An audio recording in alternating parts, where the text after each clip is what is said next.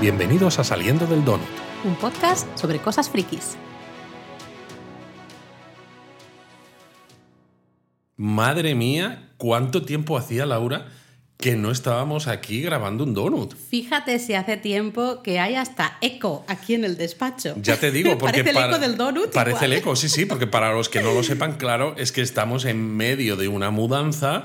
Ahora mismo el despacho está mm, Vacío. vacío y no sé si va a ser el último donut en esta casa o de los últimos, ¿no? Antes de, De los últimos, porque, bueno, a ver, tenemos teníamos pendiente el, el volumen 3, el donut del volumen 3 de Guardianes de la Galaxia. Que yo creo que deberíamos hacerlo igualmente, Deberíamos hacerlo. aunque haya pasado ya suficiente sí, tiempo. Sí, porque teníamos muchas ganas de hacer este donut. Lo que pasa es que justo fuimos a ver la película, empezamos con el tema de la mudanza. Todos los que habéis. Las cajas. Claro, el- los que habéis hecho mudanza sabéis que ya no es solo hacer las cajas, que es, un, es una aventura en sí mismo, sino todos esos viajes a los contenedores, abrir armarios que no has abierto en cinco años casi y encontrarte ahí pues joyas ocultas, ¿no? Realmente. Y cosas de estas que dices, "Mm, ¿me lo guardo para cuando pierda peso y me lo vuelva a poner? ¿O ya No. definitivamente damos por perdido este cuerpo escombro? Y... A ver, después de, la- de los años de la pandemia, la depresión y todo el rollo, mm, mira, bastante bien estamos,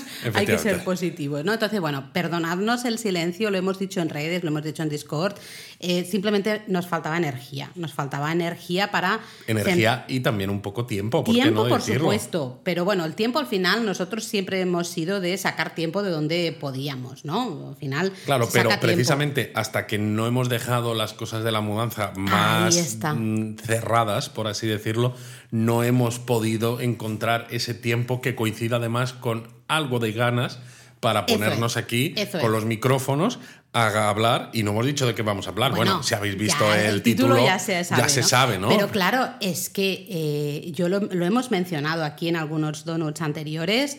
Eh, a mí Strange New Worlds como serie de Star Trek me flipa, me flipó la primera temporada, me encantó, la hemos vuelto a ver con la excusa de verla con Eric, eh, hemos podido volver a verla antes del estreno de la segunda temporada, de ese primer episodio de la segunda temporada y mira, si el pobre Guardianes eh, llegó en un momento que estábamos a tope con la mudanza, el estrés, el cansancio físico, emocional, ¿no? También todo, y no hemos podido grabar el donut, Strange New Worlds ha llegado, yo creo, en el momento justo, ¿no? Porque no hemos terminado mudanza todavía, nos queda una Sí, semanita. que eso va a ser complicado, yo creo, Sí, pero, bueno. pero, eh, lo justo para decir, bueno, al menos ya está casi todo listo, ya estamos un poquito más tranquilos dentro del agobio que supone todo, tener todo el salón lleno de cajas eh, y nos apetecía mucho ponernos aquí en los micrófonos, aunque haya eco, porque sabemos que hay eco en el despacho, hemos quitado todo. Y sobre todo, de todas maneras, es importante que este donut, vamos a hablar del primer episodio de la segunda temporada de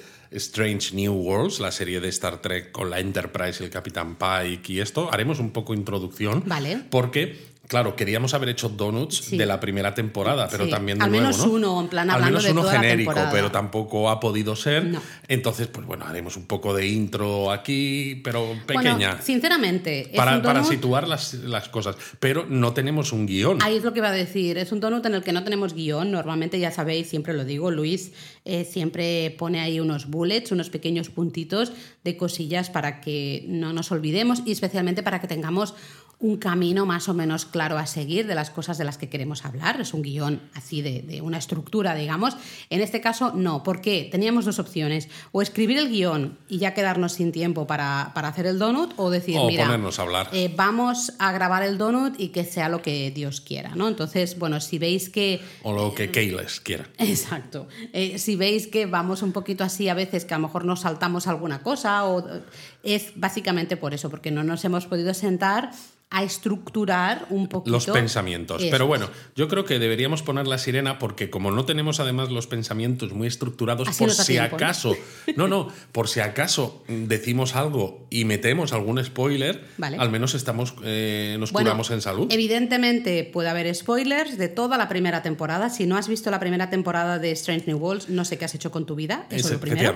Ve ya a verla, pones esto en pausa, la ves durante pues toda una noche, te haces ahí un intensivo y luego vuelves a escucharlo. Exacto. Y evidentemente hay spoilers de este primer episodio. Que se de la llama El temporada. Círculo Fragmentado. Oh.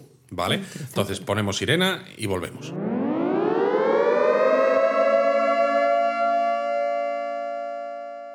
Vale, pues con la sirena puesta, yo quería contar también un poco por qué volvimos a ver la serie otra vez con Eric. En este caso, porque nos gusta mucho, porque nos apetecía. Eric, además, se ha vuelto muy treki, pero es verdad que la serie la habíamos visto tú y yo, Laura, Sí. eh, pues en horas en las que Eric estaba en el cole, pero justo cuando salió el tráiler de la segunda temporada y se veía, ¿no? En el segundo tráiler se veía a los personajes, a Boimler y a... Ah, claro. ¿No? De, de Lower Decks. Sí. A Eric esa serie le gusta mucho también, porque Exacto, esa sí que la hemos visto con él, es, muy divertida. Y claro, era, jo, si va a ver la segunda temporada de Strange New Worlds porque quiere ver ese episodio de crossover, que solo va a ser uno Sí. de los 10 que son la segunda temporada, igual que la primera, pues tiene sentido que vea la primera temporada para que esté un poco al tanto de quiénes son todos esos personajes. que salen en la Enterprise. Entonces Sí. ha sido esa un poco la excusa. Bueno, que eso es un, ha sido un sorpresón. Bueno, eh, se sabía. Ya, ya, no, un sorpresón en el- cuando se anunció que se iba a hacer el crossover, ¿no? De Lower Decks a Strange New Worlds.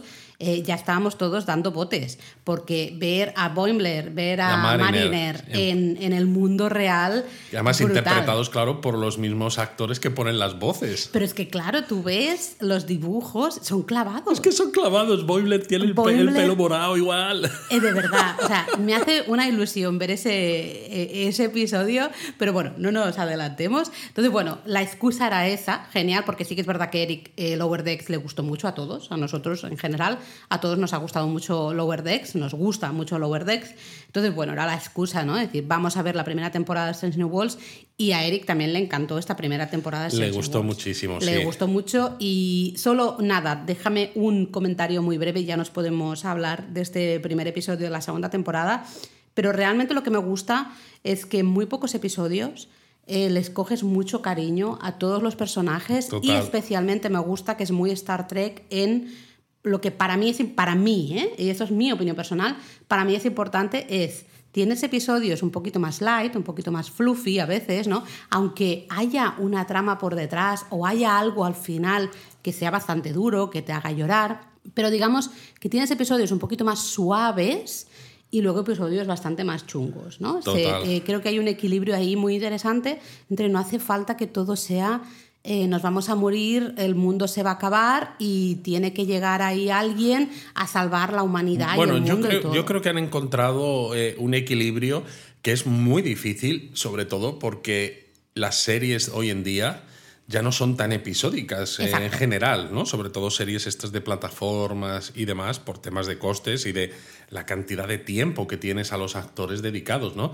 No, no tienes temporadas como en la nueva generación de 25, 26 episodios. Sí, que ¿no? se, se echa un poquito de menos. Se echa un poquito veces, menos, pero que ¿eh? también tienes a los actores todo el año enganchados, sí. porque luego realmente solamente parabas el mes Eh, y medio verano. Mm. de verano o- y no tanto, y, y volvías ya enseguida. Sí, había siempre un parón luego por, eh, por Acción eh, de Gracias. Acción de Gracias y otro por Navidad. Y poco más, sí, sí, sí. pero, Pero, bueno, eran parones pequeñitos, una o dos Acción de semanas. Gracias era una semana, exacto. La de esa semana no Entonces, había. claro, eh, en esas series era más fácil, habiendo muchos más episodios, entender las motivaciones de los personajes, las relaciones que tenían entre ellos, Mm. etcétera, ¿no? Y también construir, eh, si se quería, historias, como ya empezó a pasar en Espacio Profundo 9, que tuvieran un alcance más allá, más. eh, pues eso, más, una historia más de fondo que nos llevase a, que se fuera a arcos, construyendo, arcos, eh, importantes, ¿no? Claro. No, no tan episódico.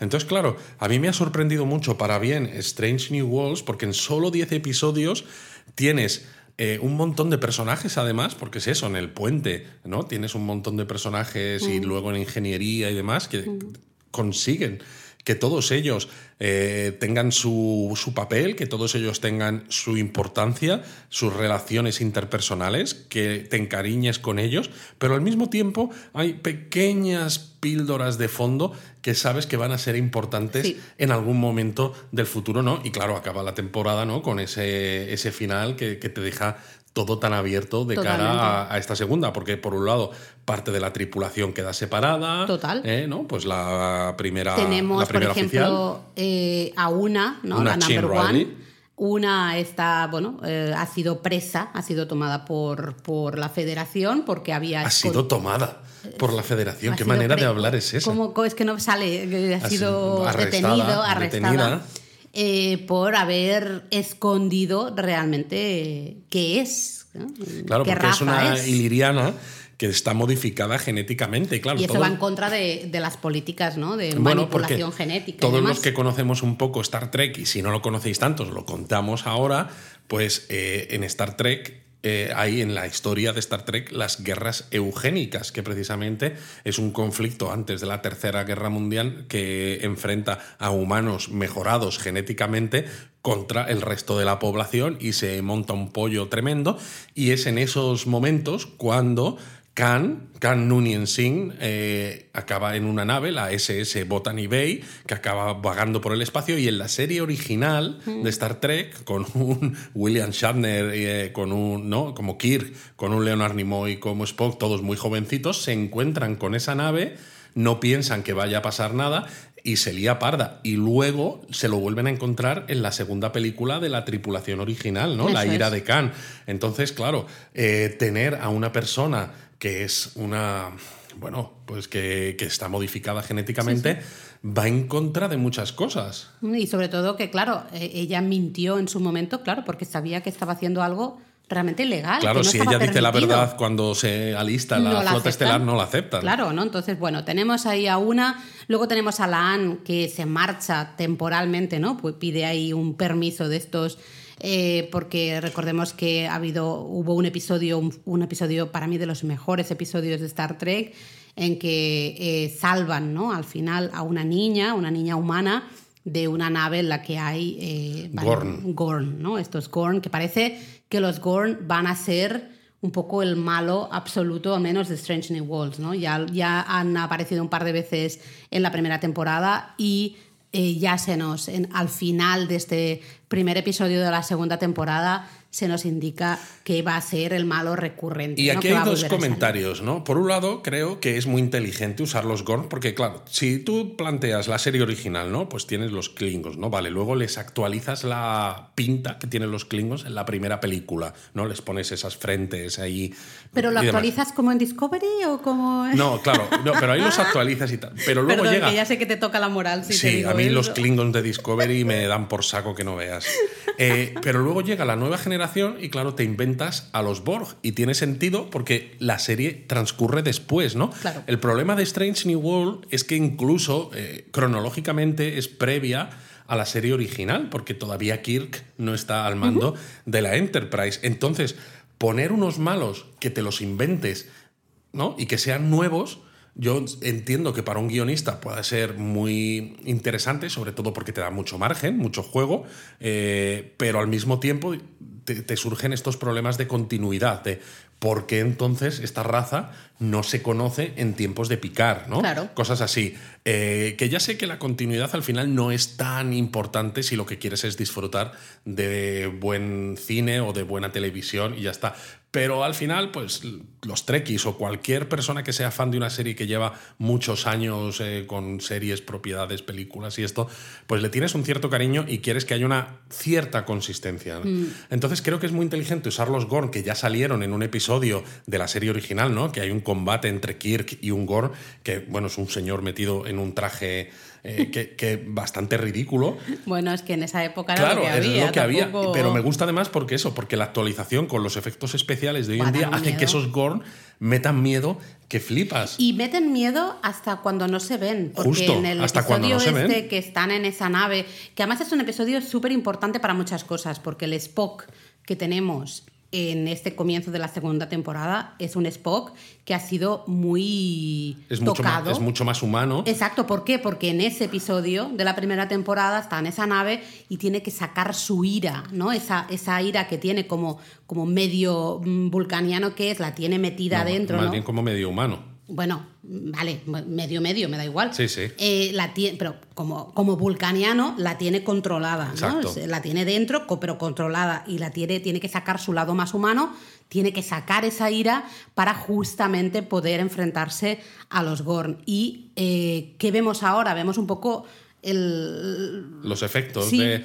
básicamente, de, de ¿no? haber de tenido que eso, de que no abierto una bajo puerta control. y ahora no la puede cerrar, ¿no? Esa puerta, ¿cómo la cierro? Y, y empieza, de hecho, con Spock, con hablando con el doctor, con el doctor Ambenga, y, y el doctor le dice, mira, pues es que eres humano también, o sea, tienes una parte que es humana, y entonces, pues a lo mejor necesitas tratamiento humano, y me hace mucha gracia que le pasa esa especie de arpa y, Sí, exacto. y ya la se pone Spock ahí a tocar música, ¿no? Pero me refiero que ya se ve que todo, todo ese Gorn que ya hemos tenido en la primera temporada, dos episodios, de hecho, en los que aparecen los Gorn, eh, y con ese final del primer episodio en el que vemos al, al comandante, ¿es? Al, Al- April? almirante. Almirante. Aquí es Al almirante. almirante April, ¿no? Viendo esa pantallita y diciendo, oh Dios mío, Dios mío, y vemos un ataque ahí en una pantalla, pone ataque de los Exacto, ¿no? sí. Y ya se nos indica que la cosa se nos va a ir un poquito de madre por ahí. ¿no? que Entonces, pasa bueno, me que parece que hacer- interesante ahí unir esas. Total, pero eh, es interesante además porque estábamos hablando cuando hemos empezado a hablar de los Gorn, ¿no? del personaje de la Anne,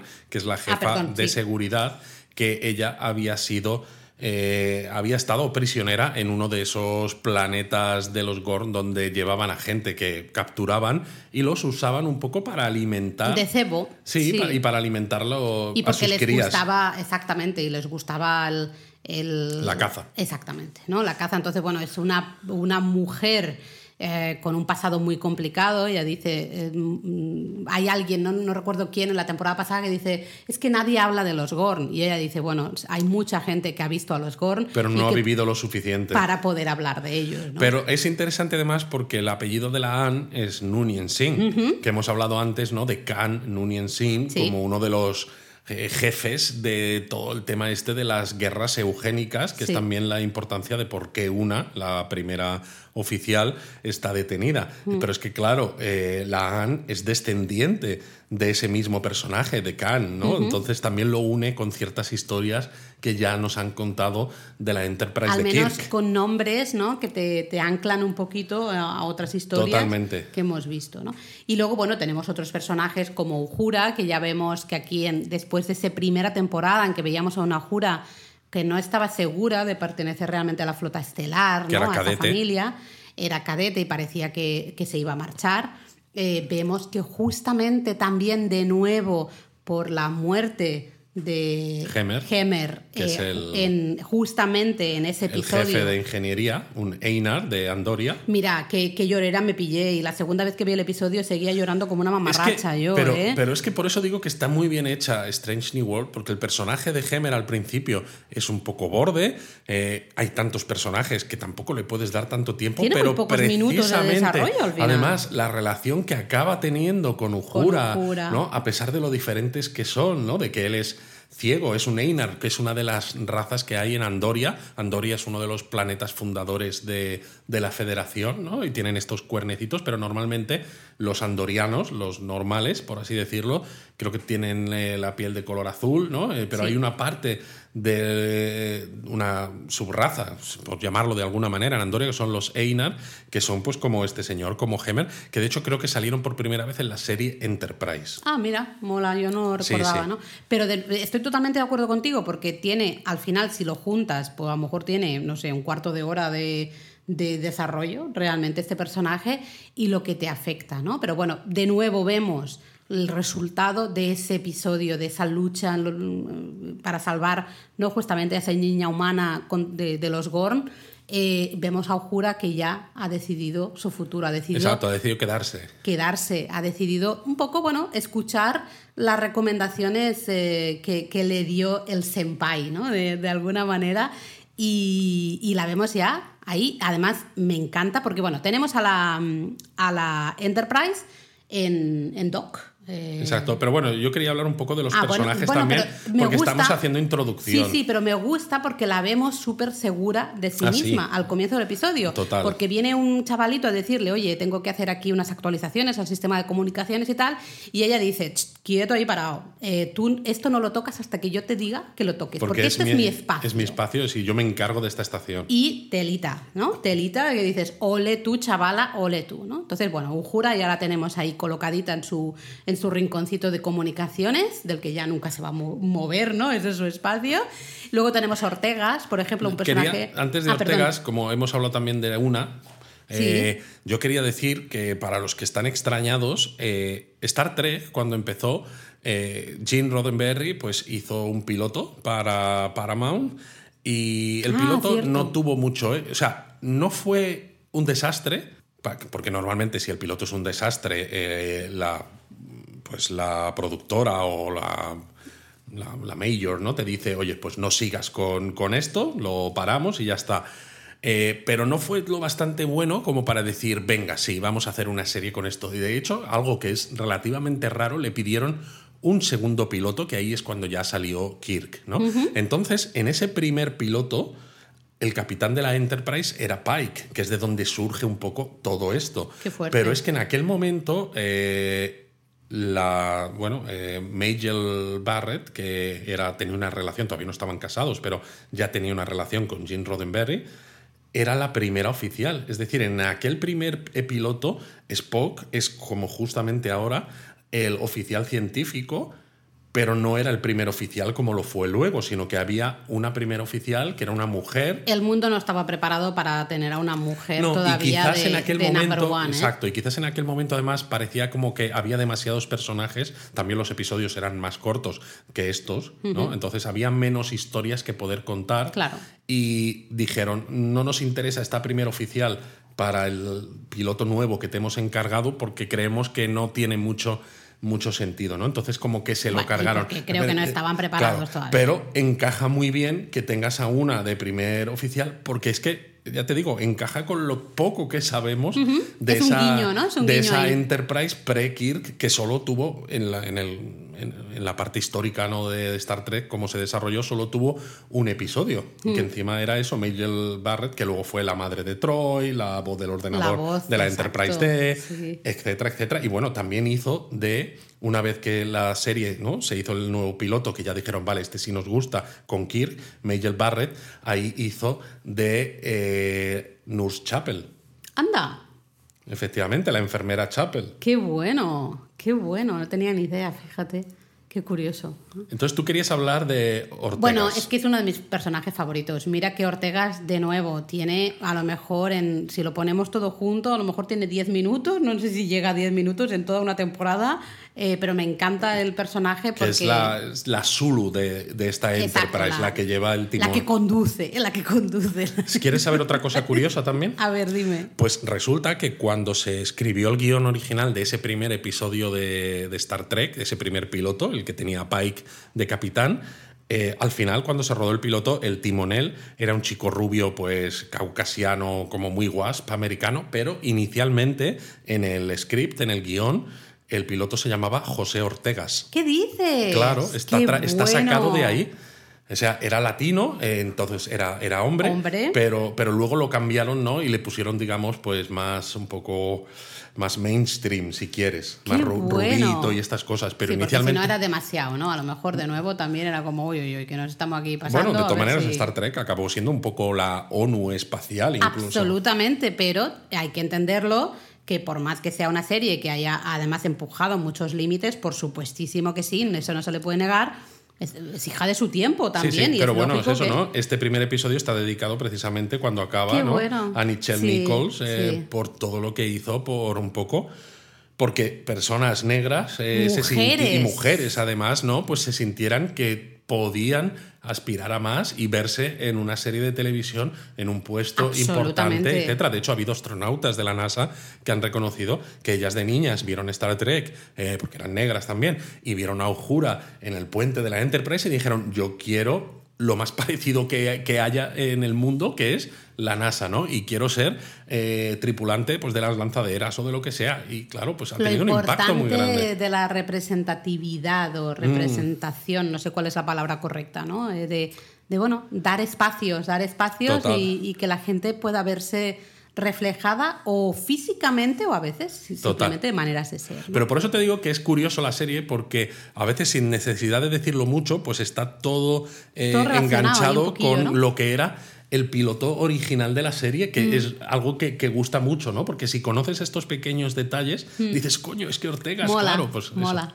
Eh, pues a mí Ortegas me encanta, me encanta porque tiene ese puntito de chulesco, pero muy amable, eh, un poco relief cómico, pero no cutre, sino, pues eso, divertido, Sobre todo porque simpático. tiene mucha confianza con Pike. Tiene Entonces, una gran química con tiene Pike. mucha química y se atreve a veces a darle ciertas contestaciones que piensas, jolín, yo si estuviera en su lugar, ¿no? Y estuviera hablándole al capitán de la nave en la que sirvo, por mucho que yo sea un oficial del puente, no sé si me atrevería a hablarle de esta Tiene manera. muy buena química, se entienden muy bien. Me gusta mucho Ortegas, estoy feliz de que ya en este primer episodio de la segunda temporada pues siga estando ahí, siga teniendo cierto protagonismo. Y en ¿no? este episodio además se nota todavía más claramente, ¿no? Eh, su ascendencia latina. ¡Vámonos! Vámonos. No, tienes que decirlo con un poquito de acento inglés, como dice ella. ¡Vámonos!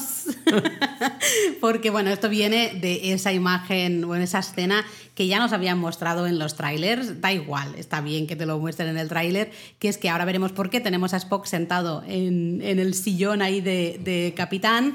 Y básicamente Ortegas le dice, bueno, what's your thing? ¿no? ¿Qué es lo que tú...? O sea, todos los...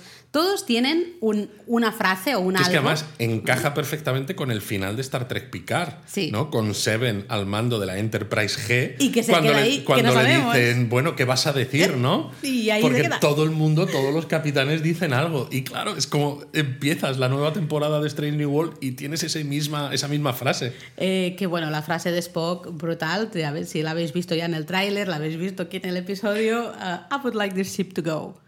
Now. Exacto.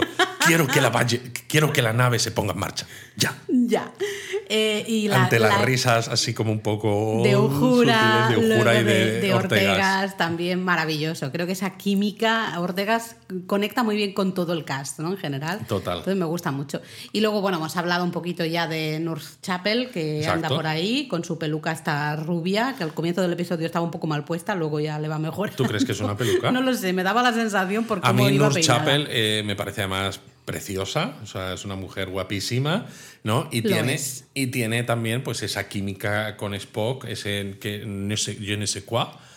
Eh, Em, que tengo- también ocurre con Spock y Chapel en la serie original. Tengo que, no sé si quieres comentarlo ahora o lo comentamos después, porque hice un poquito, miré un poco el Reddit anoche.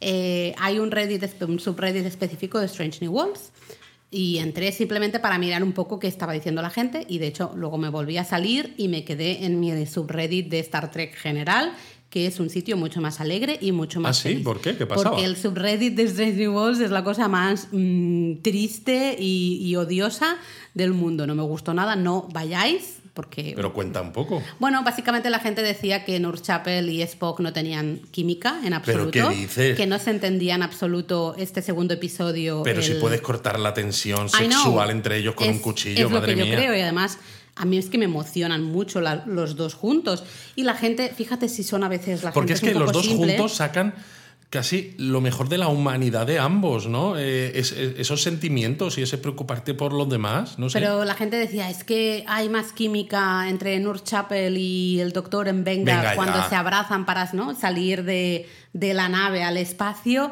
Yo digo, te- tenéis un... No, no entendéis Son nada todos de la vida. Exacto, entonces eh, estos, yo lo no han, siento, pero... estos no han pillado cacho en su vida. eh, cerré ese subreddit. De hecho, le dije al subreddit, no me lo muestres más. No, no, ya entraré yo si quiero. Exactamente. No, y no voy a entrar nunca. Estoy en el subreddit de Star Trek, que es un poquito más general y, y está guay siempre. Y ahí más o A menos mí no me me, parece tiempo a sí, leer, que pero- tienen una, una química y una Me- tensión Y me gusta estupenda. mucho que se explore esto. Me gusta mucho porque en la primera temporada, claro, conocimos a T'Pring, que es la, la, novia ahora ya... Eh, la ex novia, ¿no? Bueno, sigue no, siendo todavía sigue la, siendo, están, están la prometida, prometida de, de, Spock, pero es que La en la serie original también sale T'Pring. También sale T'Pring como prometida de Spock, Sí. con lo cual también vuelve a encajar. Sí, y sí. Spock también tiene el mismo punto con Chapel. Pero me gusta mucho porque, claro, T'Pring es muy vulcaniana. bueno, claro, ella es 100% vulcaniana. Claro, sí que hace todo, ¿no? Se adapta un poquillo para dar espacio también a esa parte humana de Spock. Pero se adapta Pero desde su siendo- vulcanismo. Exactamente, sigue siendo vulcaniana. Entonces es súper interesante ver la relación y cómo nace una relación entre Spock y Nur Chapel mm, sin que ninguno de los dos realmente primero lo busque. Porque Spock es medio humano y lo que decíamos antes, ese final en ese episodio de la nave de los Gorn, en el que él libera esa parte, toda esa ira, ¿no? toda esa parte humana.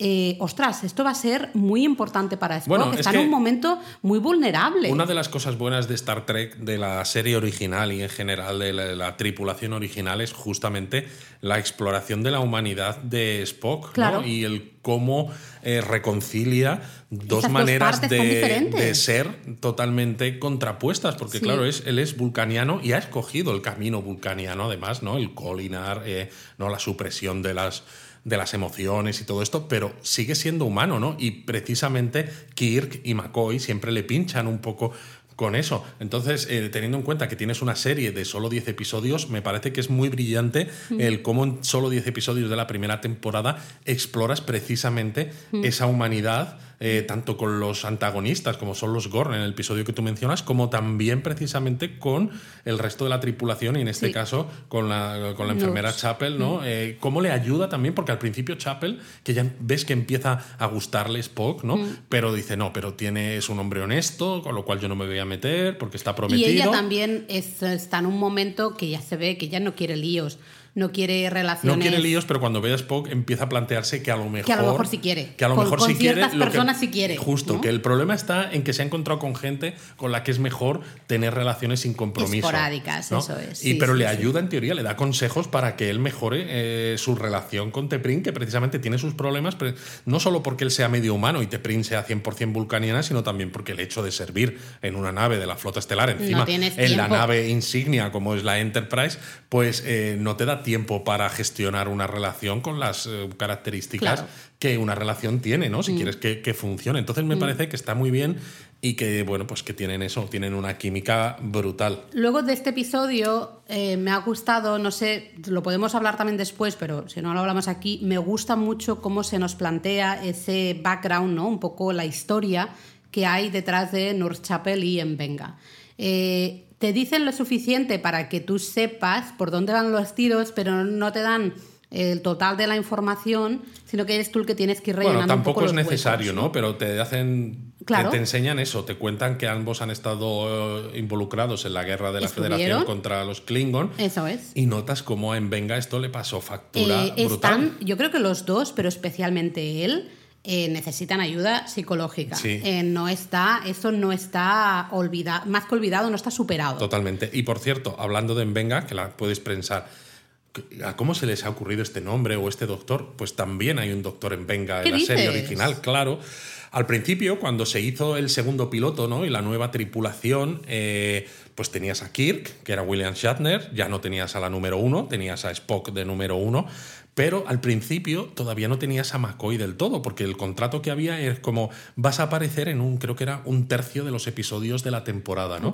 Entonces hubo un par de, de doctores más en la, en la primera temporada de la serie original y uno de ellos fue un tal En Venga, precisamente. Anda, no tenía ni idea, Sí, ¿eh? sí, No, sí, sí. no. Qué Entonces también encaja con, con, todo, con cosas que sabemos del Star Trek original que me sigue gustando. Y me mola eso, me mola que en solo unos minutos de ese primer episodio de la segunda temporada les estés dando ahí un, un bagaje, ¿no? Una historia a- y una relación a estos dos, porque ya vemos que estaban los dos juntos, que los- su relación profesional y de amistad viene de lejos, Viene de ¿no? lejos, y que viene, o sea, han pasado, han pasado por cosas terribles juntos en esa guerra contra, contra los Klingons, ¿no? Me gusta que te den ese un poquito de información porque así, es eso, los personajes no son planos, tienen, tienen sus historias. ¿no? Totalmente. Y al final, pues bueno, nos metemos en la historia de este prim- principio de temporada que es curioso, porque Pike, ¿no? Eh, Anson Bueno. Mount es uno de los personajazos. Porque Él y su tupé, por él y su tupé son maravillosos. Es, está súper bien escrito. A mí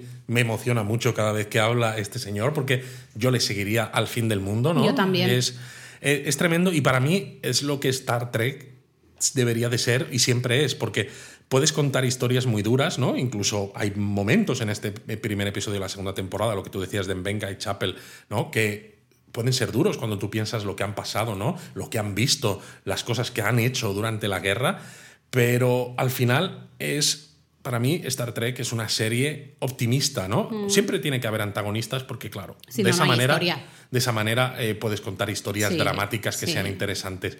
Pero Star Trek tiene ese punto optimista y cuando habla Pike, yo lo que te digo, yo le seguiría al fin del mundo porque cre- creo, creo en él, ¿no? Y me parece un personaje fantástico, la manera en la que eh, engancha a la tripulación, ¿no? Para que todos se sientan parte de esa, de esa familia. El cómo además asume su propio destino, porque si no lo sabéis, ¿no? Eh, la manera en la que cuentan en la serie original, ¿no? Que por qué en el segundo piloto y cuando empieza la serie original tienes a Kirk y no a Pike, es que, bueno, pues hubo un accidente terrible y a pesar de toda la medicina de la federación, pues eh, Pike quedó muy mal herido en una especie de, de máquina, ¿no? Que sirve como de soporte vital, es decir, una especie de Darth Vader, pero sin poder caminar ni nada, sin poder hablar Ay, tampoco, ¿no? pobre, Sino que solo se comunica con unas luces que hay como en esa especie de carricoche en el que él está encajado, no, no me Con cuentes una luz que sí, ¿no? Y claro, en la primera temporada eh, hay un episodio que es muy importante, el último de la primera temporada, en el, en el que él quiere evitar ese destino, pero se le presenta ante sus ojos los efectos tan graves que ese cambio ese del destino. destino, tiene para la galaxia y no solo para la galaxia, sino para un gran amigo suyo como es Spock, ¿no? Y al final él acepta pues que no le va a quedar más remedio que creo que en unos siete años, que es lo- creo lo que mencionan, Mm. Sí. pues él pues va a, que- a quedar tan mal herido que es casi como si, si se muriese casi, ¿no? Pero es que lo bueno del episodio es que tienes ese Pike que todos, o sea, absolutamente todos somos no fans, lo siguiente de él. Como tú dices, iríamos al fin del mundo eh, con él, vamos. Y eh, realmente aparece en dos minutitos al comienzo del episodio y ya está. Se acabó, él se marcha porque básicamente está hablando, ¿no? Empieza el episodio, está hablando con, con una que está, claro, está Prisionera, presa. claro. Eh, y dice, no, no, esto hay que arreglarlo, pues si la Está- abogada tal... están hablando de una abogada especial que no sabemos No sabemos quién es, quién ¿no? es. Tú no sabes quién es tampoco. No, ahora Vale. mismo, o sea, no me ha dado tiempo ni siquiera a, A pensarlo. A pensarlo. No, porque estamos grabando temas- esto casi casi con- después de ver el Claro, episodio, con los ¿eh? temas de la mudanza y tal no me ha dado tiempo ni siquiera casi a pensar quién puede ser ni a hacer elucubraciones. Pero entonces, básicamente Pike dice, no, no, no. Me voy no me voy a pillar aquí". una lanzadera, Y en dos marcho. días y medio me voy, porque como ella parece esta abogada que no quiere representarte, es la única que puede, no sabemos muy bien por qué tienen tan claro que es la única que puede, a lo mejor tiene algo que ver con temas de las guerras eugénicas. Probablemente, o- tema genético segurísimo. Exacto. y Entonces, entonces bueno, se va a ir a verla para hablar con ella cara a cara y conseguir que una pues quede liberada. Que eso es una apuesta impresionante. Y te gustará o no, ahí cada uno. Pero eh, que el primer episodio de la segunda temporada No tengas no casi tengas Pike. a Pike, porque no lo tienes No en lo todo el episodio, y permites un espacio de desarrollo para el resto de personajes. Pero es que está muy bien me parece brutal. Está a mí muy, está personalmente muy bien me gusta. escrito además porque tal como se tal como evoluciona el episodio, ¿no? Y cómo se separan en diferentes grupos, permite darles protagonismo a todos A ellos, todos. ¿no? Porque si les mantuvieras a todos en el puente de la Enterprise, dices, bueno, pues hemos quitado el personaje de Pike, pero solo has quitado uno, ¿no? Sí. Entonces, más o menos también costaría darles protagonismo, pero precisamente por la historia en la que se ven, se ven envueltos, al final todos tienen sus minutos de, protagonismo. De Está hecho, muy bien. La historia empieza realmente, bueno, se marcha Pike, deja a Spock eh, de, al mando, que también eso es muy gracioso, porque Spock, lo hemos dicho, está en un momento muy vulnerable, que él se siente que no está en control de sí mismo, ¿no? Y es cuando 100%. visita en Venga, ¿no? Que le dice, Eso tienes es. lo que en un humano diríamos que es estrés, Estrés. ¿no? Entonces le da este arpa que decíamos porque dice, te, te, voy a dar un remedio humano, precisamente porque estás sufriendo algo humano, ¿no? Y dice, los vulcanianos utilizáis la música y claro, Spock dice, sí, pero por sus propiedades matemáticas. Y en Venga le dice, no, en este caso quiero que la uses como los humanos, como una manera de expresar y de eh, esas emociones, ¿no? Mm. En forma musical.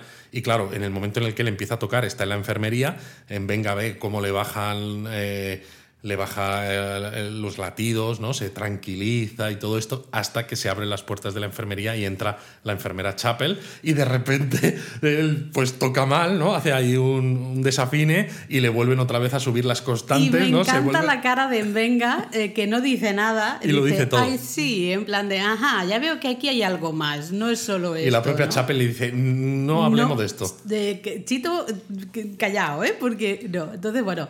Eh, tenemos ahí a, Spock.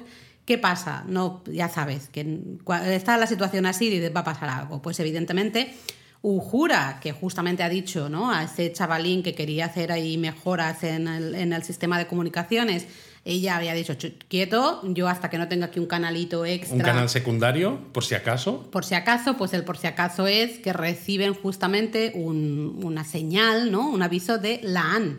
Exacto, que la Anne está en un planeta donde ha ido con Oriana, que es la chica esta que rescató de los Gorn, eh, donde están los padres. Eh. Han encontrado a los padres de, de esa Oriana, la, niña esta que había estado en la nave de los Exacto, y manda un mensaje codificado que dice que necesita a la Enterprise y que hay amenazas contra, la, federación, Que dices, vaya tela. Entonces, claro, ahí vemos lo importante del grupo. Eh, de este grupo de personajes. Porque Tenemos el Uchi y el Soto. Total. Ujura, eh, esto es japonés, por cierto, nada que ver si os interesa el japonismo. Eh, Ujura le dice, estoy segura, porque Spock le dice, ¿Estás estoy segurísima. Y ahí es, si Ujura te dice que está segura, no hay ningún tipo de duda. Por, para Spock es, es, así, tal cual. Totalmente. hay una conexión tan grande entre todos esos personajes que Spock se va al almirante este April que también es un personaje que sale en la serie original, aunque ahí es creo que es capitán. Un poquito odiable y hostiable también. Bueno, al final es almirante y claro. Todos los eh, almirantes en general son bueno, hostiables. Pero también es que es el problema que tiene Kirk en las películas. Kirk en las películas empieza siendo almirante y al final se da cuenta de que él lo que quiere, ¿no? Y se lo dicen también a alguien, no, no, no sé si es el propio McCoy en la primera película, es busca un mando de una nave. Porque tú no puedes estar detrás de, un, despacho, detrás de un escritorio. Tú necesitas estar en el puente de una nave, ¿no? Y es el problema a veces de los almirantes, que claro, ya tienen un puesto mm, de mayor responsabilidad y ya se olvidan de pues de lo que supone estar en una nave en primera línea de, fuego. Claro, y, tener también la vida de, todos tus eh, colegas al final en tus manos, ¿no? En parte de tus decisiones. Y ahí nos explican por qué no quieren ir, porque claro, ese planeta donde está la AN es un planeta que tiene minas de dilicio. El dilitio es lo que se utiliza en los motores de curvatura. ¿no? Los motores de curvatura utilizan una reacción de materia-antimateria ¿no? para conseguir esas energías para eh, navegar más rápido que la luz. Y el dilitio como que estabiliza esa reacción entre la mm. materia y la antimateria. Pero es un planeta además... Compartido. Que, es compartido, exacto. Hay una, un acuerdo bastante complicado que se firmó entre la Federación y el Imperio Klingon. Y entonces cada mes hay uno de, los, eh, uno de estos actores se encarga de gestionar ese planeta. Y qué casualidad, justo ahora es el comienzo de la, del mes de los Klingon, ¿no? Entonces hasta dentro de 30 días no vamos a poder hacer nada, así que que se apañe la AN. Sí, el almirante además es como, bueno, si realmente es la AN, pues tendrá que esperar 30 días. Lo que Spock dice es que es la AN. ¿Por qué? De nuevo, porque él confía plenamente. Si Ujura le dice que es la AN, es la AN, punto, ¿no? Para él no hay ningún tipo de duda. Entonces hay una escena súper chula que tenemos a Spock hablando con, con, todos estos personajes principales, toda la gente del puente y demás, y básicamente les, les dice, bueno, si no queréis ayudarme lo entenderé, eh, si queréis pues chivaros, ¿no? Básicamente al almirante también lo entenderé y ahí, claro, la North Chapel dice, pero exactamente cuál es el plan, ¿no? Y es esa frase fantástica de Spock diciendo, pues vamos a robar la Enterprise, ¿no? Si no nos dejan ir, pues vamos a ir nosotros, pues vamos a robar la Enterprise. Y pues hacen así un, un plan para que parezca ¿no? que la Enterprise, no me recuerdo muy bien, un tema técnico de estos de los motores. Exacto, las góndolas Warp. y todo parece que va bien, ¿no? Que, uy, aquí tendremos la excusa, pero aparece un personaje que yo creo que va a ser recurrente en esta segunda sí, temporada. porque consiguen que todos los miembros de la federación que están revisando la Enterprise precisamente para ponerla a punto, ¿no? Antes de que vuelva a lanzarse al espacio, pues se han ido todos. Sí, menos todos una persona Enterprise. que es como la jefa de este grupo. La comandante Pelia. La comandante Pelia, que está interpretada por Carol Kane. Carol Kane, para los que seáis frikis, eh, es la que hizo, por ejemplo, de Valerie. Y dices, Valerie, me suena ese nombre, pero ¿quién es Valerie? Valerie es la mujer del milagroso Max en La Princesa Prometida. ¿Cómo te gusta ir Me juntando ahí encanta, me cosas, encanta. eh? Y, y claro, ella pues no se cree, ¿no? Porque tiene Me mucha encanta, mira. experiencia. Y de hecho se, se menciona que 100 años de experiencia y tal, que se quedan todos En plan de, flipando. ¿será real o es una manera de hablar? Exacto. No, y les no. dice, no, es que mira, lo que está pasando, yo creo que todo pinta eh, que estáis queriendo robar la Enterprise. Entonces, si la queréis robar bien, entonces lo que tenéis que hacer es eh, soltar plasma de las góndolas Warp y no sé cuánto. Y entonces se miran entre sí, le dice Ortegas a Spock, ¿qué hago? Y le dice, pues hazlo. Y justo entonces les dan la orden, ¿no? Quitan las amarras y les dan la orden de alejarse por si puede ser un problema, porque claro, podría ser que la Enterprise reventase. Claro, y lo que le no quieres es tenerla unida. por favor. Claro. ¿no? Eh, Súper graciosa la comandante Pelia. Ella dice, ¿no? Pues luego al final del episodio también está en plan, qué alegría, ¿no? Que, que me, me lo estoy pasando bien, porque mi vida, si no, a veces es muy aburrida. Bueno, porque descubrimos, bueno, Uhura. Uhura descubre, dice ese acento, ¿no? Eh, Uhura descubre que es lantanita. Exacto. Que yo no sé si es una raza conocida. la No, no, se la han inventado. Vale, porque sabemos muy poquito. En este, sabemos lo que se nos dice en Que este eso episodio, también que es mola, poco. porque decíamos, ¿no? Que usar los Gorn está muy bien porque es una raza que ya ha existido, pero no se ha usado demasiado. Hmm. Pero con Pelia se inventan esta raza, la Antanita, que parece ser que tiene una. Bueno, tiene una vida larguísima, Bueno, es decir, que es real. Que, que estuvieron en la Tierra, se comenta, ¿no? Ah, eh, viviendo entre los humanos sin ser detectados Hasta el siglo XXII.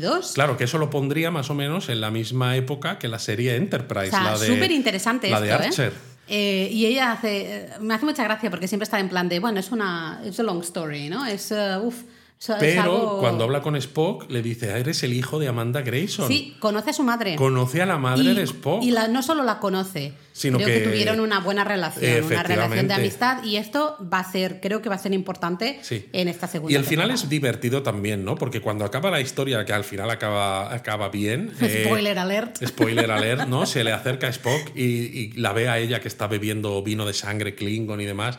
Él le dice, oh, te preocupa, ¿no? Que cuando tienes una vida muy larga, claro, el tener que decir adiós a la gente a la que quieres. Y ella le dice, no, porque cualquier persona viva, vivas más o vivas menos, sufres de esto, de tener que decir adiós a gente a la que quieres. Dice, mi problema es el aburrimiento. Aburrimiento. Y entonces te ríes, ¿no? Porque parece que va a ser un momento Sí, muy intenso muy- muy- y es simplemente trágico. aburrimiento, porque dice, es que siempre hago lo mismo. Y dice, parece que la Enterprise, aburrimiento precisamente no tenéis. Así ¿no? que yo me quedo, ¿eh? Así que me ¿Verdad quedo que porque necesitáis, ¿no? Eso, necesitáis- una jefa de ingeniería. Exacto, así que si te parece bien yo me quedo. Y Spock está en plan, ok, ¿no? Bueno, vale. Eh, no sé, me, me gustó mucho, me gustó mucho esta incorporación, así que tengo ganas de, de ver más, ¿no? Pero bueno, entonces ya tenemos a la Enterprise robada, ¿eh? ya, Eh, exacto. y se marchan directamente a ese planeta. Eh, que ya sabéis que ahora en este mes pues está tomado por los Klingon. Y ahí vemos directamente o la primera imagen que vemos es a Laan justamente bebiendo con esas jarras metálicas Exacto, el vino de wine, sangre. ¿no? Este el vino de sangre Por dinero, con- ¿no? Un poco competiciones Sí, de estas. a ver quién aguanta, el típico- el que aguante más se lleva la pasta de Y las apuestas. El pobre Klingon, Klingon, Klingon, no Klingon de Discovery, Luis. Yo te sigo, te sigo pinchando. No, pero es verdad, y es una de las cosas que se vio en los trailers a Spock bebiendo Blood Wine con, con Klingon y ya decíamos, menos mal, son Klingon de los De que deberían ser. Pues bueno, el pobre Klingon le da ahí y empieza a vomitar, con lo cual ella gana ¿no? esa apuesta. Y al final acaba hablando con otra Klingon, una señora Klingon eh, maravillosa, y consigue una reunión ¿no? la noche. Pues porque eh, básicamente la Anne está intentando conseguir información de qué está pasando, porque Exacto. ya ve que hay ahí una amenaza ah, y, y eso se ve como que que puede explotar en cualquier momento. Puede suceder algo en cualquier Y cuando momento. consigue esa reunión, pues a ese Klingon le vende phasers de la Federación, porque Sí. los Klingon están deseosos, o sea, están, bueno, obsesionados sería más bien la palabra, con conseguir cualquier tipo de objeto y armamento que sea de la Federación, ¿no? Que encaja mucho con lo que dice la AN en el mensaje, que detecta o jura de que hay una amenaza contra la Federación, la pero no sabemos todavía de qué forma. Entonces tenemos, claro, eh, se reúnen, ¿no? La AN ve a, a Nur Chapel, Venga y el resto, se reúnen rápidamente.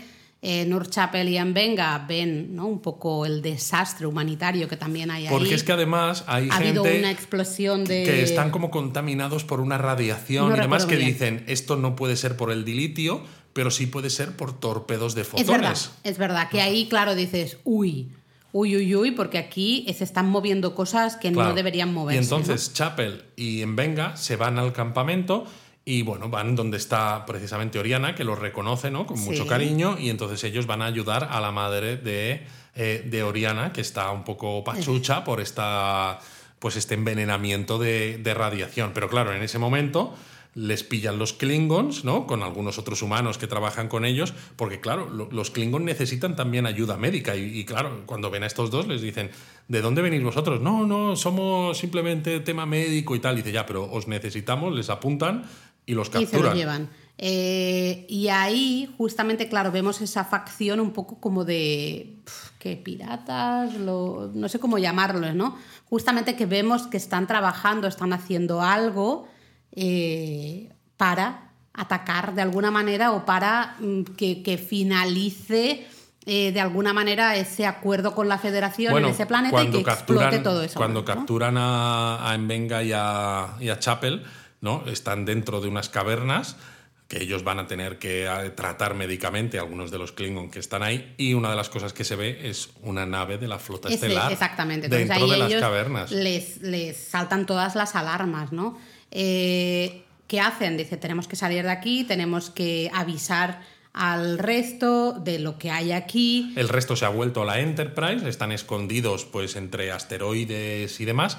Pero claro, eh, en Venga y Chapel están atendiendo a Klingons, que ahí es donde tenemos la primera, el primer vistazo de, esta, de este pasado, de estos personajes, porque en Venga le dice a uno de los Klingon que le está curando, dice, esto es súper chungo lo que tienes, menos mal que tienes defensas redundantes o sí, no sé qué. la capa de piel redundante, ¿no? Y le dice, ¿qué sabes tú de Klingons? Y claro, en Venga le cuenta, ¿no? Dice, pues mira, yo estuve en la batalla en, En en la no sé qué guerra. Mm. planeta. Y dice, si estuviste en ese planeta, es, sé ¿Cómo que estás estás vivo? mintiendo porque no ha sobrevivido nadie. Entonces en Venga le habla de una de las batallas ¿no? más cruentas, más eh, sanguinarias. Que llovía de ese- sangre, ¿no? Decía que llovía sangre, eh, de, de cómo estaba ¿no? desaturado el cielo de la Que cantidad de ves, muertos. En los ojos de Mbenga ya ves que, uf, que eso le tiene, Le tiene muy jodido. afectado y que no está para nada recuperado de, de ese momento, ¿no? Y ahí saca un frasquito verde Exacto. y que Nurs Chapel además dice siempre... Sí, se pues básicamente, ¿no? Porque eh, Nurs le dice, oye, ¿esto siempre lo llevas encima? Y él dice, sí. Eh, que ya esto también te indica que muy bien no está en Venga, Sí. ¿eh? tiene un problemita. Básicamente yo ahí estaba diciendo que se van a transformar en Klingon para poder escapar o qué va a ser, va a ser ¿no? Pues no, se hulkifican, como dices tú. Sí, básicamente supongo que es algo que Bueno, hace que su metabolismo pues funcione más rápido, porque al final, recordemos, los Klingons son más fuertes también que los humanos, tienen eh, una, pues bueno, un cuerpo con, por ejemplo, creo que eran, no sé si dos corazones o, o- y tienen dos o tres hígados, es decir, tienen más redundancia, lo que les permite también durar mucho más en combate, porque aunque tú les machaques algún órgano vital, lo tienen repetido, ¿no? Entonces eso les permite ser más duros. Y también, pues y le claro, saca esa rabia, ¿no? Claro. Al final también interior, están ahí, venga, a ver, me cansó, he de decirlo, la única cosita que a lo mejor, por ser puntillosos, ¿eh? Tampoco, pero eh, claro, hubo ahí muchas escenas como en cámara lenta, ¿no? También para que no se viera exactamente qué pasaba. Y también con luz estroboscópica, que encaja muy bien con el hecho de que estás dentro de una nave, en ese momento ya estaban dentro de esa nave de la Federación falsa, mm. eh, que está un poco a medias, ¿no? Con todos, todo lleno de conductos, de tuberías y todo eso. Entonces encaja bien con la historia, pero ayuda también a que no se vea tanto. Eh, pues que, es una lucha coreografiada ¿no? y que nos están pegando de verdad. Eh, el problema es cuando empieza ya a fallarles, ¿no? Se empieza a pasar el efecto este del brebaje Hulk este. Se encierran en una sala. Se encierran, consiguen mandar un mensaje más o menos codificado a la Enterprise. Exacto, porque modifica el transpondedor eh, mm. lo suficiente para mandar un mensaje que de momento todavía no sabemos cuál es. Que Ujura evidentemente lo va a pillar, porque Ujura es maestra y señora de su estación de comunicaciones, así que pues lo va a pillar y ellos lo saben, pero están digamos, en un atolladero, ¿no? Porque no pueden salir de esa sala, vemos que no tienen trajes espaciales, van a entrar en cualquier eh, momento. Bueno, buscan a ver si hay trajes espaciales y lo único que hay es como una... Eh, un trozo de la parte de arriba de uno de ellos y, un casco, pero que ni siquiera, claro, como el traje no está completo, tampoco te sirve de nada. Pero el casco tiene una baliza que en el momento, ¿no? Lo cuenta, dice, en el momento en el que salgamos al espacio se va a activar. Se activa, y, la Enterprise nos va a. Y la parte de arriba tiene como un jetpack, ¿no? Eh, que nos permitiría. Mandaloriano. Exacto, nos permitiría dirigirnos ¿no? en la dirección apropiada. Pero el problema es eso. Te mueres. Que claro, tienes que salir al espacio y dice, en un minuto estaremos muertos, pero le dice tranquila, ¿no? Le dice a Chapel, dice, en 15 segundos habremos perdido el conocimiento, con lo cual no vas a sentir nada, ¿no? Y le dice, la, la, Chapel dice, nunca hemos hecho nada tan, tan chungo, ¿no? Como esto y tal. Y le dice otro, no es cierto. dice, no, no es cierto. Con lo cual dices, madre mía, la historia que tienen estos dos, ¿no? Se abrazan y ¡fum! ¿no? Salen ahí eh, disparados. Todo esto a la vez que está la Enterprise esperando el momento de atacar un poco a esa nave falsa. Claro, porque es que en ese momento la nave falsa ya ha despegado del planeta. Eso porque va a atacar a una nave eh, Klingon para justamente empezar esa. Claro, porque la Enterprise detecta que en ese sistema, en ese planeta, ha llegado un crucero Klingon de clase D7, que también me gusta mucho porque hemos visto las naves Klingon de clase D7, por ejemplo, al comienzo de la película de Star Trek original, que salen estas, clases, estas naves que luego son, tienen su evolución en la clase Katinga, que es, eh, por ejemplo, la nave del canciller Gorkon, la que está en el Museo de la Flota ¿no? en Star Trek Picard, pues es, esa nave del canciller Gorkon es de clase Katinga, que es la evolución de la D7 que sale en este episodio. Y entonces, claro, en ese momento la nave falsa de la Federación ya ha detectado a la Enterprise, están navegando por entre estos asteroides y demás, y les están disparando, ¿no?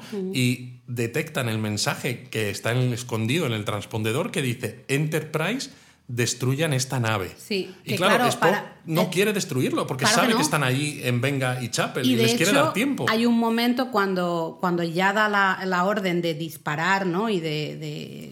es que si no das la orden ya, esa nave va a disparar a la nave Klingon y va a ser un ataque de, falsa bandera y va a reiniciar la guerra. Pero cuando Spock dice lo siento, ¿no? Lo dice al aire, he esperado el máximo posible, te, espera, te he esperado, ¿no? Eh, hasta el último momento posible, ostras, es súper emotivo porque ves realmente que, claro, en ese momento Spock sabe que, tanto en Venga como en Chapel están ahí y se los va a cargar. Se los va a cargar y no le queda más remedio. Tiene que hacerlo. Eh, pasa esto, no es ese momento, Dios mío, y justo Ujura, pues ahí recibe, detecta, el mensaje del casco y, les transportan los inmediatamente. transportan rápidamente. En Venga está vivo y medio para allá, pero está más o menos. Y en cambio tenemos a Chapel que parece que está muerta. Y Spock corriendo, corriendo, como gran vulcaniano que es, le hace ahí un poquito el, masaje, cardio, sí. Y al final ella, eh, bueno, vuelve a la vida, digamos. Y me gusta mucho cuando dice, ¿por qué? ¿Cómo es? En inglés le dice algo así como, Why do you have to be so rough? O algo así, ¿no? ¿Por, por qué lo has hecho tan fuerte? ¿no? Eh, que es como, ni siquiera en este momento de gran vulnerabilidad, que te acabas de realmente morir y has, has resucitado, ¿no? Eh, ostras, no, no, puedes ni... Ella sigue estando con sus barreras un poco arriba también porque la situación es muy complicada. Pero los ojos llorosos de Spock me parecen fantásticos, porque es que además este Spock es maravilloso. Spock siempre ha sido un personaje que ya en la serie original Da con Leonard Nimoy dio mucho juego y Mm. se llevó un poco, ¿no? Que a veces había piques con William Shatner por la popularidad de Spock. Pero es que Ethan Peck, que claro, además es que de casta le viene al galgo, porque Ethan Peck es nieto de Gregory Peck, ¿no? Un grandísimo actor, pues ha seguido los pasos, ¿no? De dos generaciones más. Y es que está tremendo. Además, tiene una voz que creo que al personaje le, le encaja muy bien, ¿no? La propia voz del, del actor, una voz grave, pero consigue mostrar esa mezcla de eh, vulnerabilidad, humanidad. humanidad, pero Sí. también, ¿no? Pues vulcanismo. Y, y- y resulta impresionante cómo, cómo, cómo encajan y cómo te lo crees. ¿no? De hecho, en esa escena, más o menos ya hacia el final, ¿no? De que Spock habla con el capitán Klingon, ¿no? El capitán Klingon está en plan, esto, eso ha sido un teatro, queréis no sé cuántos, no, bueno, típico Klingon, tampoco nada... Eh, al final Spock consigue hacerle ver la verdad, ¿no? De que Bueno, realmente exacto. ellos... Y le dice, nos tenemos que tomar un poco de vino de sangre, ¿no? Y, le Y sí, dice, señor. pareces un... ¿Tomas vino de sangre? Y dices, bueno, de vez en cuando. Y dice, eres un vulcaniano un poco... No eres, extra-". no eres el típico vulcaniano, le Y dice, dice. "Eh, eh, eso me dicen, ¿no? Eso es, ¿no? Y ese indeed que dice eh, Spock, creo, ¿no? Justamente, ¿no? Y, y, y would seem not, creo que, que dice algo así, ¿no? Parece ser que no, que no soy el típico vulcaniano. Él creo mismo que es importante. acepta, ¿no? Empieza a aceptar su realidad que dual. no tiene por qué ser evidentemente 100% vulcaniano porque no lo es. Porque y no no, lo es, pasa exacto. nada, ¿no? Y vamos a ver si encuentro, claro, estamos Porque además estamos todo este de un- de un episodio- Spock muy jovencito. Y es que todo este episodio surge, y lo dicen en varios momentos, porque tiene una corazonada Sí. con el mensaje de Sí. la y todo lo que pasa. Un vulcaniano 100%, a- no, no le hubiera hecho falta casi ni siquiera hablar con el almirante April, porque hubiera hecho lo correcto según las ordenanzas Se queda y clavado y ya está. hubiera robado la Enterprise. Pero es una corazonada, ¿por qué? Porque, de nuevo, me repito lo que he dicho antes, porque ese grupo de personas, ese Por- grupo de personajes, Están influenciados por Vin Diesel, la familia. la familia. No, pero eh, eh, confían 100%. Claro. Y, y si Ujura te dice, estoy convencida de que es de la AN y veo que esto es importante, te viene Ujura diciéndote este, ya puedes ser vulcaniano, que tú dices... Ponme la garra con la pues, Luis, por favor, eh, tengo que hacer algo, ¿no? Entonces me mola mucho esto, que nada, ¿no? En este tipo de cosas ya ves la importancia de, de todo este grupo de personajes, ¿no? Y bueno, termina un poquito, hay ese momento divertido, ¿no? De Spock bebiendo el, el vino de sangre este con los Exacto. Klingon. Y llega un momento en el que parece que ya está hasta, hasta arriba, ¿no? Y se le acerca otra vez el Klingon y le dice, Más. más vino de sangre y le dice, por supuesto, y vuelven a beber más, ¿no? Y entonces es como, pues, no, brindemos por este vulcaniano, es this unvulcan vulcan, Sí. ¿no? Este vulcaniano no vulcaniano. Poco vulcaniano, ¿no? Fantástico eso. Eh, y luego ya vemos los efectos de, de tanto vino de sangre. Y Que es tiene una resaca. Está hablando Spock con el almirante este April y le dice, ¿puede usted bajar un poco la voz? Digo, madre mía, qué resaca tiene. Total, el almirante este le pone un poquillo, ¿no? Es en plan, oye, que es que me has robado la Enterprise, casi estás a punto de generar una guerra y Spock es en plan, no, perdona, lo que La he he ido salvado, es exacto. a salvar eso, ¿no? Y, y el almirante parece que es como, bueno, vale, ok, ¿no? No pasa nada, no, ni te castigo. mm, Exacto, que tu castigo sea superar la resaca. Exacto, superar esta resaca y piensas que raro, ¿no? Porque sí que vale, ok, eh, al final el fin ha justificado un poco los medios, sí, pero bueno, se supone que hay castigos, ¿no? Claro, pero cuando acaba la comunicación vemos al almirante April en la base estelar con otro almirante y hablan de que Spock no es consciente de cómo les ha salvado de tener un segundo frente. Y entonces es cuando vemos esa pantalla que muestra un poco la frontera de la federación y demás y vemos unas marcas de naves que se están acercando, es decir, que están pasando la frontera y que tienen la marca de nave Gorn. Es decir, que los Gorn van a ser Mm. se están una acercando amenaza al, espacio de, de la federación, va a seguir, van a seguir siendo una amenaza y una amenaza mucho más cercana. mucho más cercana y mucho más importante, temporada. porque no va a ser una nave haciendo una escaramuza o dos, sino que parece que, que, bueno, que puede venir una, una flota, ¿no? Y dicen eso, necesitamos todos los buenos oficiales que podamos tener, ¿no? Eh, entonces va a ser importante. Mm. Me gusta ese final porque realmente te pone, ¡hala, vaya trueno! No sé si se habrá notado aquí en los micros, pero vaya truenaco. Bueno, perdón. Em, me gusta ese final, ¿no? Porque ya dices, uh, se viene. Y mira que yo los Gorn, el primer episodio de, de los Gorn de la primera temporada me puso muy nerviosa. El segundo, cuando la primera vez que lo vi, la segunda vez que lo vi más, porque ya sabía lo que pasaba y entonces ya era peor casi pero me dan un miedo absoluto. O sea, bueno, es, un poco terror. un poco rollo alien. Sí, muy ¿no? rollo. Sobre todo de utilizar mucho las sombras, la Sí, amenaza el- de el que no- piensas que, no están se ahí, pero no, casi. no casi no los Les ves. oyes, que, que, que, que, que, ¿no? Como que se atacan por la mueven. espalda ¿no? cuando menos te lo esperas y entonces ves a alguien que desaparece porque Sí. está, está siendo A mí ese tipo de atacado. terror es el que más miedo me da. Ah, me pones un bicho y tal, al final me puede dar miedo visualmente el bicho y puede ser, para mí normalmente es más desagradable, especialmente, ¿no? El típico, lo del alien que sale del estómago, ah, es como muy desagradable, no me gusta visualmente, entonces no me, no me va a gustar. En cambio, si no me lo muestras, me da mucho más miedo, ¿no? Y los Gorn a mí me dan mucho miedo, con lo cual me mola, de una parte un poco extraña, pero me mola que sean, que clarísimamente van a ser esos malos de, de la segunda temporada. Exacto, y bueno, y tenemos que ver todavía eh, qué va a pasar con, con una. eh, ¿Qué pasa con una? A que ver. yo creo que el siguiente episodio se tendría Sí, que resolver ya porque sí. necesitamos a una de vuelta a la Y- Enterprise. A ver, el problema está en que, claro, si hemos visto los trailers, hemos visto escenas de una en el puente de la Enterprise, con lo cual está claro Nah, que se va a que- resolver. sí, porque si no ya... Y, y también es curioso porque si ves luego Espacio Profundo 9 hacia el final, ¿no? Hay una mención de, oh, hace al menos 100 años que no hay un problema con personas modificadas genéticamente Ah. y tal, que yo estoy seguro de que es un retcon ¿A con una? esto. Claro, porque una como como primera oficial, ¿no? Aunque no se llamara así, porque creo que la llamaban number one y ya está, ¿no? Ya decíamos, en ese primer piloto había una primera oficial en el puente de la Enterprise. Pero el hecho de que hayan, que hayan la hayan escrito de esta manera, que es eh, una iliriana con modificaciones genéticas y tal, encaja mucho con esa frase que se dice en Espacio Profundo 9, ¿no? De que hacía al menos 100 años que no había problemas sobre ¿no? temas legales de alguien modificado genéticamente, que puede ser precisamente una. Entonces me encanta cómo Ah, todo, cómo mola. como todo encaja. O sea, que no quiero hablar mucho más de ello, porque aunque ya hemos visto Espacio Profundo 9, la estamos No, no, revisitando sí. ahora con Eric y tú no te acuerdas mucho no, de yo no me casi acuerdo nada. de nada. Por De eso, entonces no voy a decir. Hiciste un comentario un día que fue un spoiler absoluto. eh, y vamos, me pilló un cabreo monumental, luego se me pasó, pero al principio fue como, ¿cómo que? ¿Cómo que pasa? ¿Cómo? Y Bueno, en fin, da igual. Es como, pero Laura, que ya has visto esta serie. Ya, pero no me acuerdo. ¿Qué quieres que te diga? Luego tenemos también a Lan, que ya vuelve a la Enterprise. Exacto. ¿no? Y hemos visto en los trailers también que aparece otra vez Kirk. Porque Aparece James T. Kirk. Aparece en el último episodio de la primera temporada. Cierto, en verdad, un no episodio, además, no que, es, que es una imagen casi especular de uno de los episodios de la serie original con los romulanos.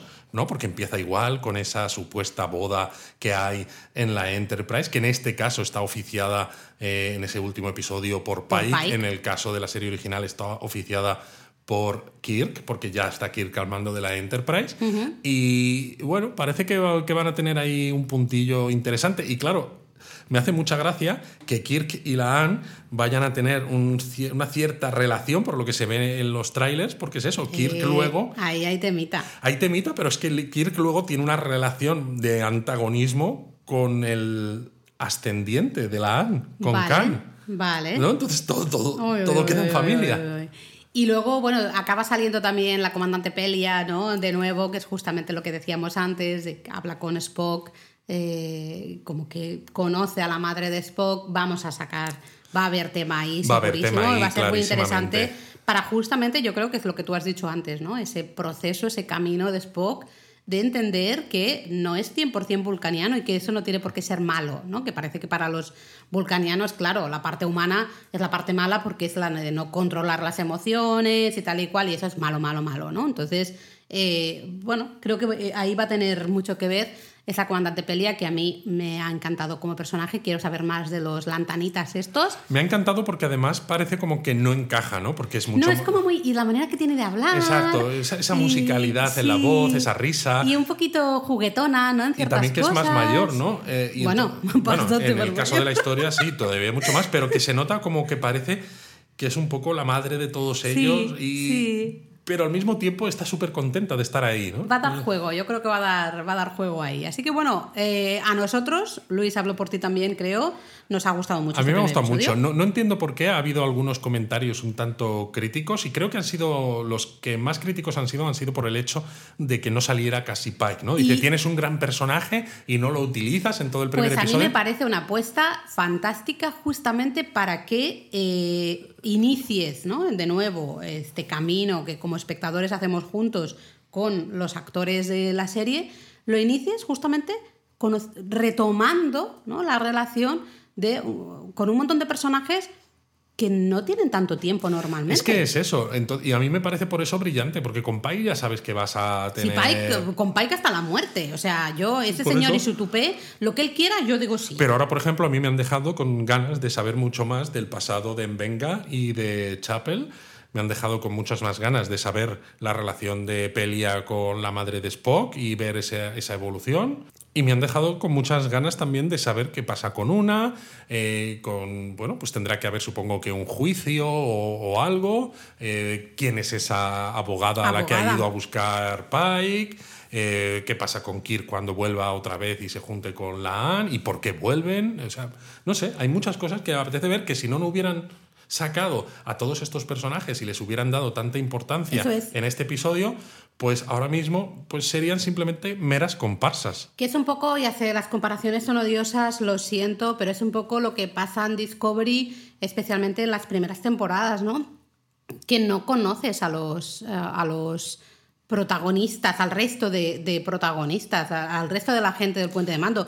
No sabes, yo no me acuerdo de los nombres. Sí, yo creo que en Discovery tienes como tres grandes personajes que son el capitán de turno de la temporada, tienes a Michael, ¿no? que es la protagonista, y luego tienes Y a su Saru. voz susurrada, que... siempre susurra a la señora, mira. Exacto. eh, y luego que- tienes a Saru, que es como el, el- primer el oficial, único, ¿no? Pero el resto de la tripulación. ¿Te acuerdas algún mm, nombre? Bueno, del Stamets, ¿no? Porque es, Bueno, sí, Stamets y, y el, y el doctor. Y el doctor. Bueno, al final te acuerdas de unos cuantos, pero. Pero no tienes tanta relación, No, ¿no? Me, no- me gusta mucho de... Creo que ha hecho muy bien Strange New Worlds ese desarrollo de personajes y de que te sientas tú parte de ese puente de mando, que eso para mí es muy Star Trek. Tú quieres estar ahí. Tú quieres Tú estar quieres exacto. estar en, en alguna estación de esas. Tú quieres estar ahí. Tú quieres formar parte de... Porque hay ese buen rollo, esa familia. es- tú quieres estar ahí. Y quieres Creo- decir metal to the pedal, que dice la Ortegas. ¿no? Pisa el pedal que no lo hacen mal. Exacto, vámonos. Así que bueno, con ganas de ver ese segundo episodio, eh, vamos a hacer donuts sí o sí, ¿eh, Luis? O sea, aunque estemos con el micro ya no sé dónde, porque bueno... no sé cómo ni dónde, pero es que encima, Laura, eh, la semana que viene, que es el segundo episodio de Strange New World, Yes. también es el primer episodio de Secret Invasion. Uf, esas van a ser solo seis. se nos va a complicar la Se nos historia. va a ¿eh? complicar. Bueno, lo vamos a intentar, tened paciencia, pero lo vamos a Lo intentar. vamos a intentar. Yo creo que, mira, voy a hacer una apuesta. Digo que eh, el siguiente episodio va a ser una centric. Sí. Vamos a estar con una y, y Pike, justamente. Exacto. Eh, justamente creo que el resto de personajes quizá no van a salir tanto y nos vamos a centrar más en, en una y evidentemente en Pero es eso, necesita- necesitamos que esto se resuelva en el Yo próximo creo que sí. para que en el tercero ya Ya vuelvan a estar todos sí, juntitos. Sí, porque entonces ya están, están todos, más la comandante Pelia, de la que yo ya soy muy fan. Muy fan. Así que nada, pues nos vemos aquí la semana que viene. Os Os queremos 3000. 3000.